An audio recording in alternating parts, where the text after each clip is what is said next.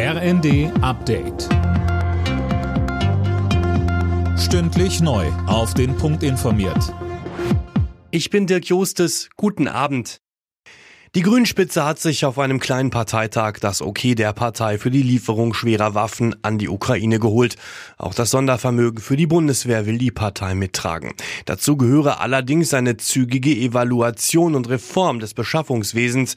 Kritik kam von der Grünen Jugend. Parteichef Omid Nuripur versuchte aber zu beruhigen. Das heißt nicht, dass wir unsere Konzepte, das grundsätzliche Festhalten an friedlichen Konfliktbeseitigungen und Lösungen auch jetzt wegwerfen dürfen. Das heißt, dass wir immer Außen- und Sicherheitspolitik definieren werden für Frieden, Menschenrechte, den Schutz von Klima und Umwelt und vor allem für den Einsatz vom Militär als aller, allerletztes Mittel. CSU-Chef Söder hat das Entlastungspaket der Bundesregierung als unzureichend kritisiert. Auf einem CSU-Parteitag forderte er Steuersenkungen für Sprit, Strom und heimische Lebensmittel. Außerdem warf er der Bundesregierung vor, in der Ukraine-Krise eine peinliche Figur zu machen.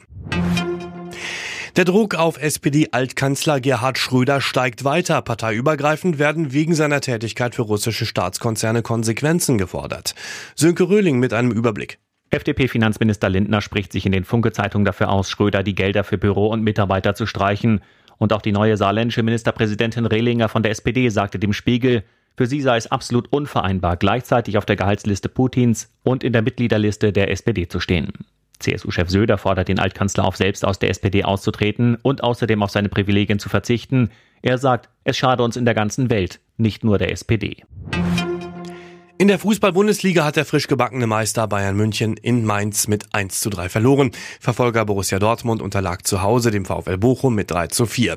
Die weiteren Ergebnisse Stuttgart gegen Wolfsburg 1 zu 1, Augsburg gegen Köln 1 zu 4, Bielefeld gegen Hertha 1 zu 1 und im Abendspiel unterlag Hoffenheim zu Hause dem SC Freiburg mit 3 zu 4. Alle Nachrichten auf rnd.de